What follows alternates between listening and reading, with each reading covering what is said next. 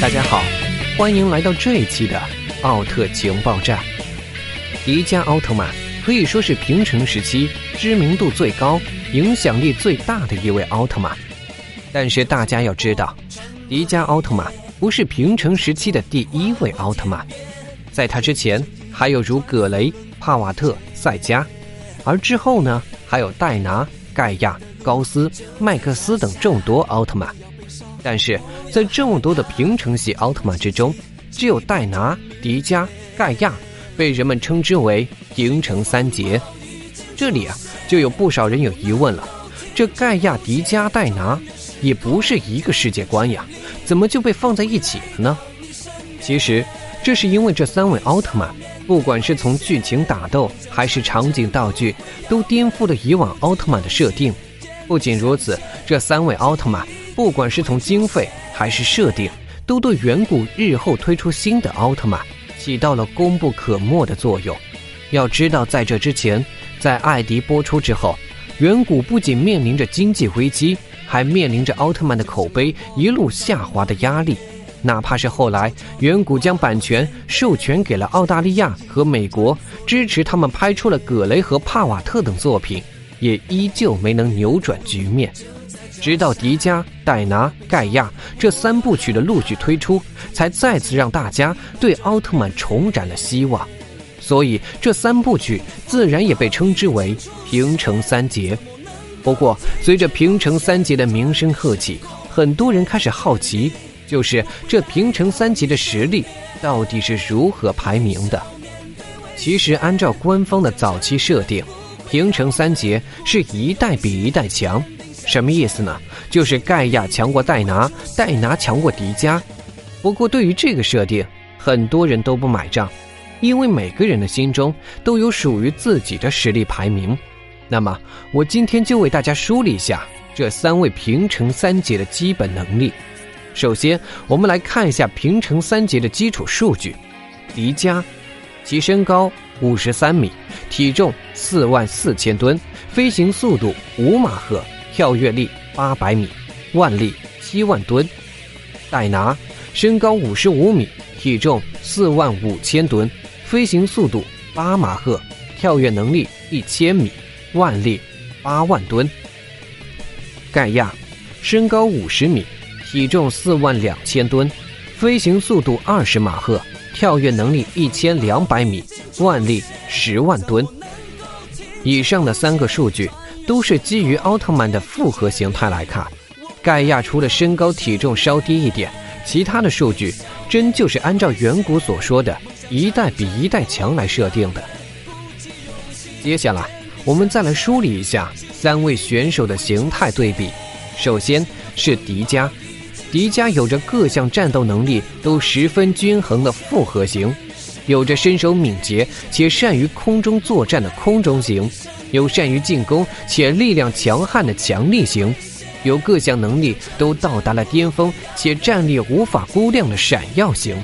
当然，迪迦还有着初始形态的黑暗迪迦型，黑暗迪迦又有了吸收了达拉姆力量所进化而成的龙卷型，还有吸收了希特拉力量进化而成的爆裂型。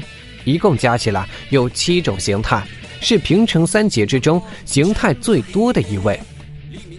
下面我们再看看戴拿，戴拿拥有力量、速度均衡，拥有可以穿越虫洞能力，并且有大量光线技能的闪亮形态，有善于远距离攻击且极为优越机动性和移动作战能力的奇迹形态，还有强大力量和丰富体力，并且善于近战和水中作战的强力型，一共是三种形态。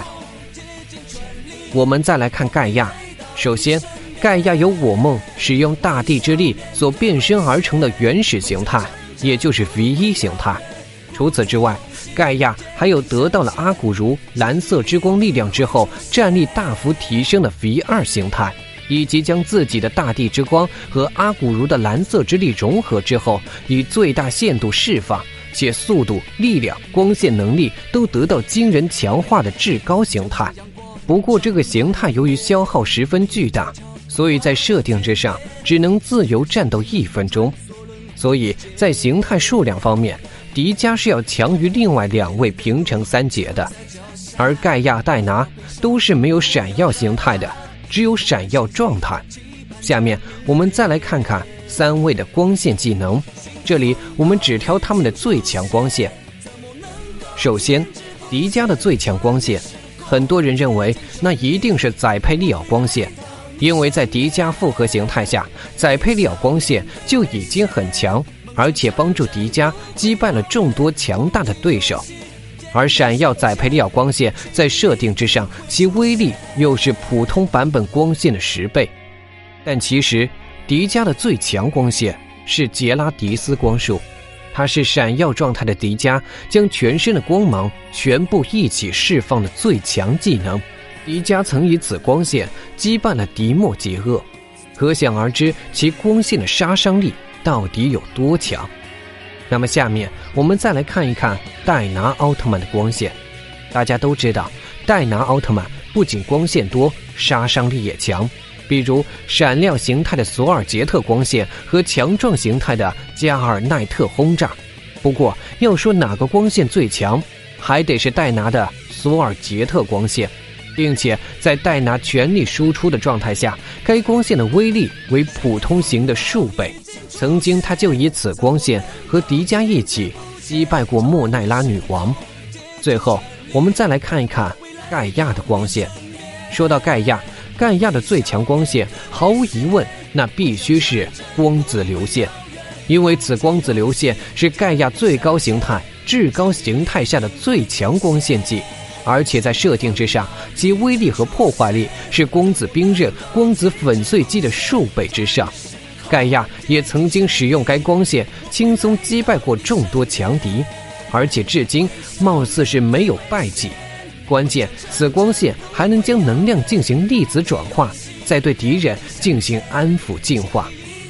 最后，我们再来看一看这陈平三姐三位的格斗能力。说到格斗，那就来看一看。各自的强力形态，也就是迪迦的强力型、戴拿的强壮型、盖亚的至高型。不过这三种形态的战斗表现可以说都是可圈可点，所以只能是大家自己去感受。那在我心中呢，其实盖亚的至高型是要强于戴拿的强壮型，而戴拿的强壮型又要强于迪迦的强力型。